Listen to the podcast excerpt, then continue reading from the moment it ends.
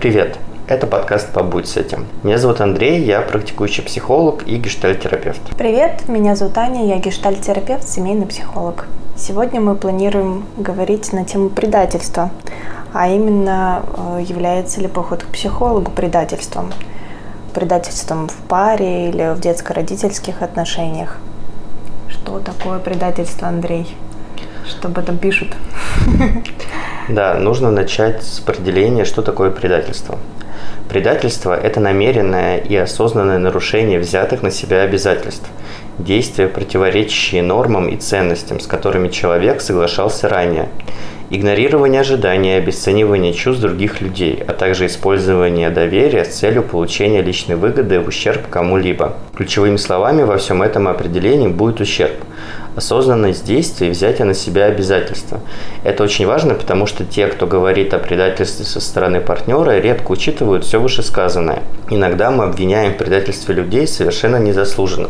Можно сказать, что люди используют фразу «ты меня предал», не зная значения даже понятия предательства, да, что это про нарушение договоренностей, намеренное, намеренное нарушение, что это про причинение какого-то ущерба. Давай на конкретном примере.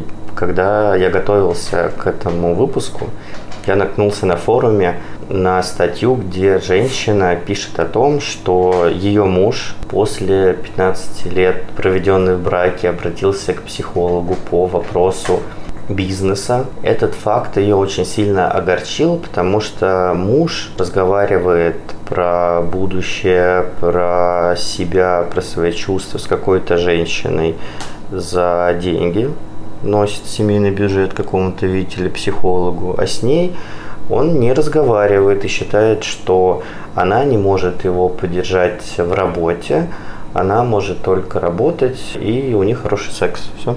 И тем самым она считает, что вот муж ей э, изменяет с психологом. То есть мы возвращаемся к теме измены э, что по понятиям этой женщины э, эмоциональная связь с какой-то другой женщиной является изменой. Ну, сначала он ее предал, как своего партнера, а потом, значит, ну... начал ей изменять, рассказывая ей про свою там личную жизнь. Но была ли договоренность между мужем и женой, э, что к психологу ходить нельзя, например? То есть какую договоренность он нарушил, пойдя к психологу? То, что он пошел к психологу, это уже хорошо. В плане чего? Ну, она говорит, что это предательство, поход к психологу. Да, но если ну, в чем, партнер... В чем предательство? Если я понимаю, что у меня проблемы в отношениях, да, угу. Я сначала пытаюсь что-то сделать сам на интуитивном уровне для того, чтобы их изменить и они улучшились. Если этого не происходит, я обращаюсь к специалисту об этом сообщаю своему партнеру. Либо я один хожу на терапию, либо мы идем вместе для того, чтобы решить наши проблемы. Да, но вопросы, с которыми обратился этот мужчина, про бизнес, не про отношения с женой. И это на самом деле любопытно, что выявились сложности в отношениях, какие-то неудовлетворенности в отношениях э, после того, как мужчина обратился к психологу но не у него они да, проявились, а у его жены. То есть до этого как будто все было прекрасно получается. Поход к психологу послужил триггером, э, после которого стало понятно, что есть какие-то вот э, сложности, неудовлетворенности в отношениях. И тогда как будто бы правда отлично, что пошел к психологу. В чем предательство, все еще непонятно. Знаешь, мне кажется, это очень хороший пример фразы «Да иди ты к своему психологу, жалуйся на меня, пусть он тебе там поможет». Ну, это про что? Про то, что я не буду разбираться в отношениях с тобой, иди разбирайся с психологом своим. Это говорит о том, что я очень сильно обижен на тебя, очень злюсь и считаю, что нельзя выносить ссоры из избы. И все проблемы мы можем решить вдвоем. Нам не нужен какой-то психолог, чтобы у нас с тобой были здоровые отношения. И вообще, почему ты какой-то тетя несешь деньги, которые можешь потратить на меня и на наши отношения? Ну вот у меня тоже ассоциируется с этой поговоркой, да, нельзя выносить ссоры из избы. Э, недовольства, которые порой звучат, да, что поход к психологу – это предательство. Тогда можно говорить о какой-то закрытой семейной системе, что все должно быть внутри, э, наружу ни хорошее, ни плохое нельзя показывать, озвучивать. Все должно быть зациклено на нас двоих, ну или не на не двоих, да, а там на нас, как паре и детях. Либо у меня есть фантазии про психолога, что она лучше, угу. она может к себе расположить, она вообще такой фрукт, который может увести моего любимого. Ну да, тогда тут говорит э, тревога, да, там я не доверяю своему партнеру, что он продолжит выбирать меня, и тогда тревожусь, что ему психолог, эта женщина, да, если э, понравится больше, чем я. Ну да, психолог же знает больше, лучше, чем я. А еще вдруг она окажется красивее меня. Это вообще жесть. И что делать тогда? Красивый психолог – это страшная сила. Вообще, кстати, я вспомнил, что пару лет назад была история, когда клиентка пришла к психологу по поводу своих отношений течение консультации психолог предложила прийти на консультацию вместе с молодым человеком. Ну, на парную терапию, то есть. Да, да на парную терапию. И потом выяснилось, э, что парень ушел к психологу, и девушка написала большой пост про этого психолога, про то, что это неэтично, и даже, по-моему, этот психолог был на каком-то агрегаторе. Здесь я могу быть неточным.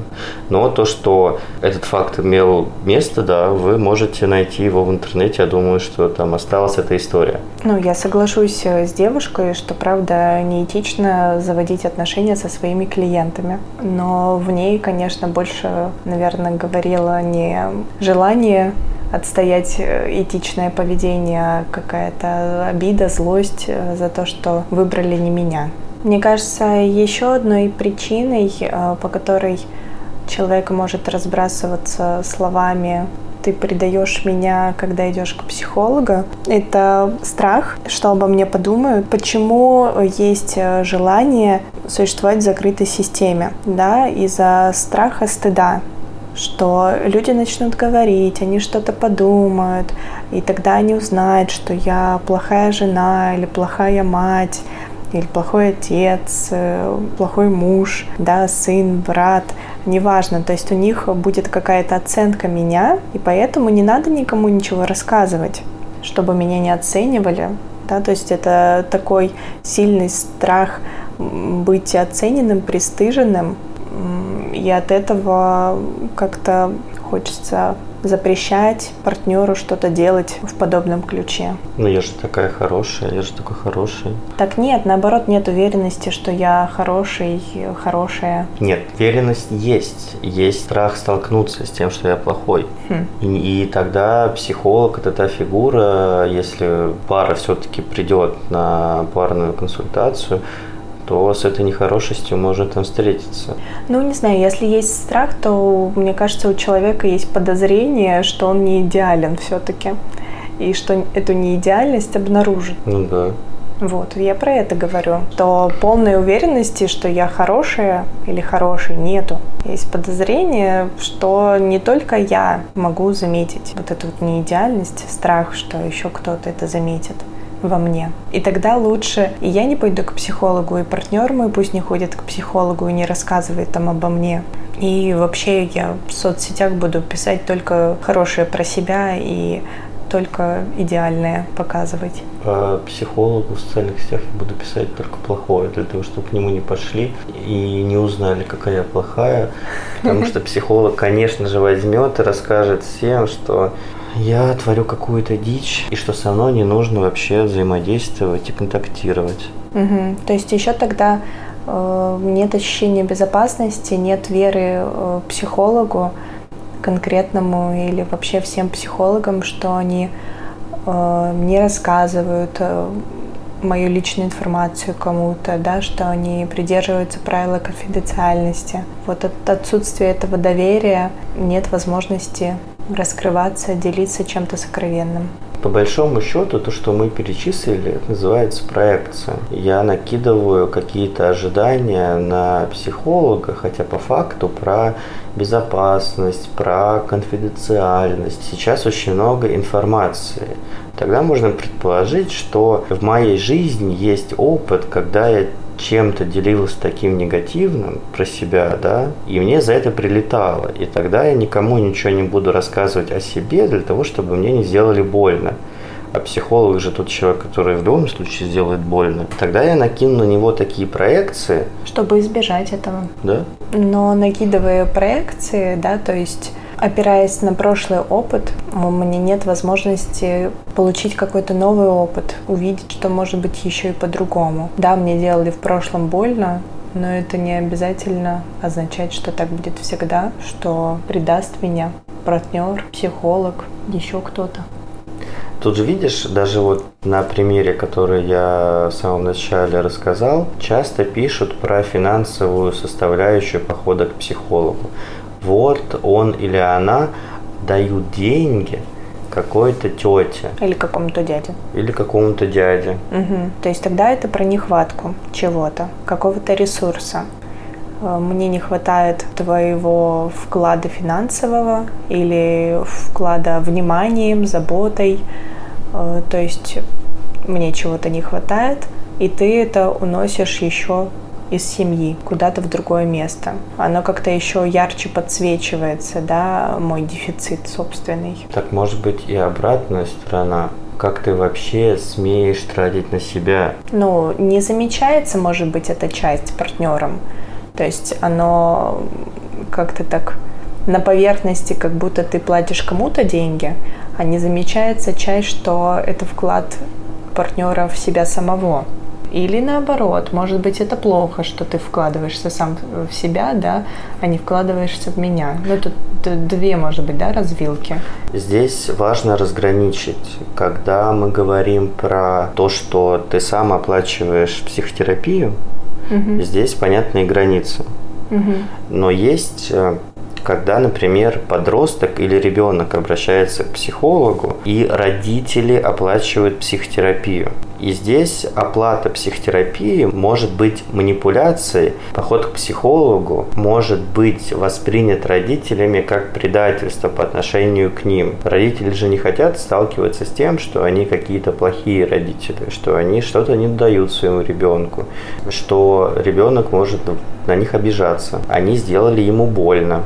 Ну, я бы тут э, уточнила, что э, если ребенок ваш обижается, чем-то недоволен, ему в каких-то местах было больно, это не означает автоматически, что вы плохой родитель.